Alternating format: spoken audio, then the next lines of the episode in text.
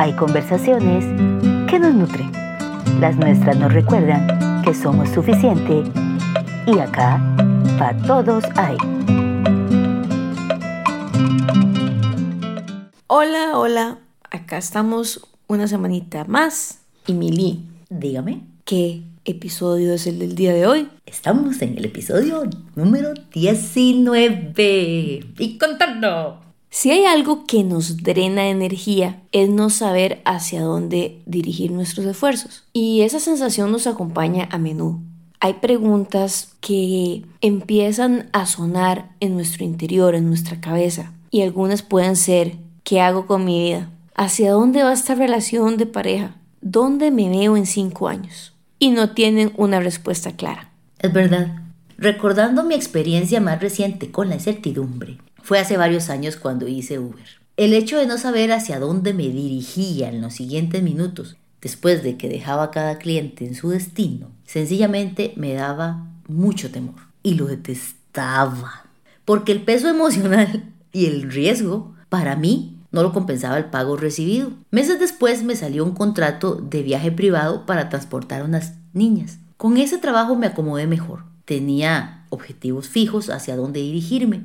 Podía crear en mi agenda espacios para poderlo combinar con mi otro trabajo y así acomodar la ruta para tal efecto. El saber hacia dónde me dirigía me permitía administrar mi energía y esfuerzo.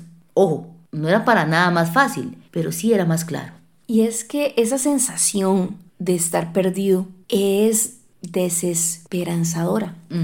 No saber si voy en la dirección correcta nos llena de angustia y la incapacidad para determinar cuánto nos falta para nuestro objetivo es castrante. La autoestima se devalúa. Así es. Te cuento una historia que me hizo reflexionar sobre esto. Hace años vi un documental de Animal Planet. Como que a usted le gustan los documentales, Meleta. Este, sí. Pero es que esta historia me impactó y se me quedó como enseñanza de lo que es caminar sin dirección. De hecho, la tengo muy presente. Era sobre una manada de elefantes que guiados por la memoria de la matriarca iban en busca de agua, pues era ya periodo de sequía. Como hace un tiempito hubo como una noticia que se hizo viral de una manada de elefantes que, que atravesó la India y atravesó un montón de pueblos y, y se acostaban ahí en medio parque y fue como muy bonito para la gente ahí ver a esos elefantes transitar por ahí, ¿verdad? Pero es porque la memoria de la matriarca, ese camino es el, necesario para atravesar para llegar a, a su destino.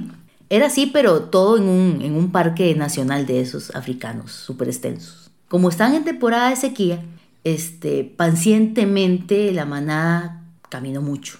Durante el proceso que iba documentando este, este programa, le iban enseñando la relación de las mamás elefantes con sus crías. Entonces, eh, uno se va encariñando, ¿verdad? Con la- las diferentes familias que se ven ahí en, en la manada. Y antes de llegar, los alcanzó una tormenta de arena feroz. Y con esta tormenta de arena que los golpeó, ellos eh, lo que acataron fue agarrarse de sus trompitas y sus colitas y seguir en filita tratando de, de no perder el rumbo siguiendo a la matriarca. Era muy tierno como las cuidaban por su vulnerabilidad. Resulta que al disiparse la tormenta de arena, un pequeño elefante, así como un adolescente dentro de los crías que estaban, quedó rezagado. Pero como él no era tan bebé, tenía cierta perspicacia. Entonces él vio las pisadas y empezó a seguirlas para alcanzar la manada. Lo devastador para mí de eso fue que, si bien es cierto, él estaba siguiendo las pisadas de la manada, iba en sentido contrario. Pobrecito elefantito, Mili. Lloré por elefantito al principio, pero luego lloré por mí y por cada persona que estando agotada sigue dándolo todo, pero en la dirección errónea. Por eso debemos aprender a descubrir hacia dónde nos dirigimos. Y esto no es fácil. Muchas veces estamos como el elefantito. Sí. Pero, ¿cómo logramos descubrir el objetivo? Warren Buffett en parte lo dijo con el te la dejo picando de la semana pasada que compartimos. Nos ayuda a caminar en una manada con gente que ya sabe dónde es, gente con más experiencia y con buenos resultados. Buscar mentores. El te la dejo picando de la semana anterior, se lo recordamos. Es mejor pasar el rato con gente mejor que usted. Elija asociados cuyo comportamiento sea mejor que el suyo y se desplazará en esa dirección. Me gusta esa frase. Luego hay otro punto que puede ayudar. Hay un dicho popular que dice, preguntando se llega a Roma. Así que no hay que tenerle miedo a las preguntas, por incómodas que sean, y tener franqueza con nosotros mismos al responderlas. La mejor manera de conocer nuestro ser interior es preguntándonos cosas. Algo que no deja de asombrarme es lo poco que nos cuestionamos. No nos gusta cuestionarnos. Con esto de los mentores, Mili, quiero hacer un asterisco sobre algo que hemos mencionado ya en otros episodios, que un mentor no necesariamente tiene que ser una persona física que esté ahí contigo, porque a veces no es posible dependiendo del entorno en el que estemos. Así es. Así que tenemos que buscar herramientas que estén a nuestro alcance. ¿Cómo? Puede ser con un libro, puede ser viendo videos sobre el tema que te interese crecer en YouTube, oyendo podcasts igual del tema que te interese, empaparse de personas que han crecido en esos temas y que sean personas que sean coherentes con lo que han hecho.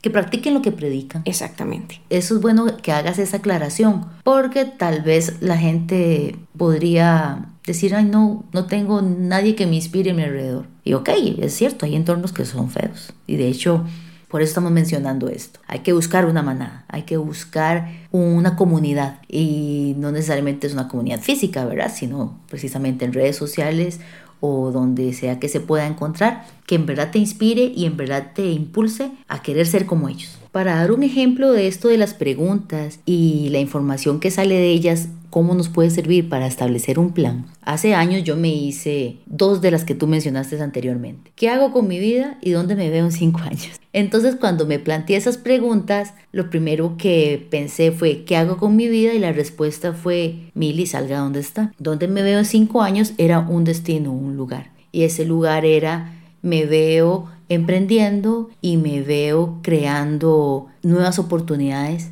para mí y otras personas. Entonces lo puse por escrito. Y cuando ya lo puse por escrito en mi agenda, eh, lo hice como el primero de enero, lo apunté en la primera hoja de mi agenda, esas respuestas. Y también me hice una pizarra donde establecí a un año lo que quería, a dos años lo que quería, tres años y así hasta el quinto. Y empecé a escuchar gente que hablaba de cómo a pesar de las dificultades que tú tienes, podías salir adelante. Y con esas personas adquirí nuevos conocimientos que me ayudaron a mí a enfocarme, a saber hacia dónde ir. Esos fueron mis mentores. Otra cosa, Mili, un día de esos escuchaba a un muchacho que contaba su testimonio de cómo él pasó muchos años frustrado en el punto de su vida en el que estaba, que él lo hablaba de su punto de vista laboral, y un día él decidió moverse de ahí. Le costó tres años moverse de ahí. Y dice que en ese tiempo él hizo varios intentos.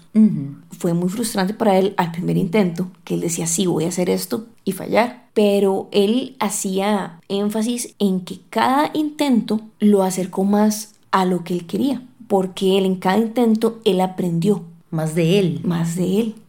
Y así supo cómo moverse. Sí, exactamente. En ese proceso que yo te dije, que yo empecé, yo me di cuenta que la mayoría de la responsabilidad de que yo no hubiera podido lograr cambiar no estaba en mi origen, no estaba en la pareja que había escogido, no estaba en haber dejado esa pareja, no estaba mis, en mis ingresos económicos, estaba en mi mentalidad. Y el saber eso, uy, fue como que me hubieran puesto una brújula en la mano. Entonces, por eso te digo que me identifiqué tanto con el elefantito. Porque yo dije, ¿cuántas veces y cuánta gente está así? Por eso nosotras en este podcast les compartimos nuestros cómo. Porque queremos poner una brújula en la mano de ustedes. Y queremos que ustedes se ubiquen y que también puedan encontrar dirección y puedan acercarse a su objetivo. Muchas gracias por sacar un ratico de su tiempo y pasarlo con nosotros. Hasta la próxima. Chao. Hay ideas, frases o palabras que nos generan preguntas o nos llevan a respuestas, porque quedan ahí en nuestra cabeza rebotando cual bola en una cancha de juego. Esta es nuestra sección, te la dejo picando. Ronald A. Heifetz dijo, tu comportamiento refleja tus propósitos actuales. Leí esta frase y pensé, ¡auch! Luego me gustó, porque me hizo ver hacia adentro. En la próxima conversamos sobre cómo encontrar nuestro propósito. Te la dejo picando.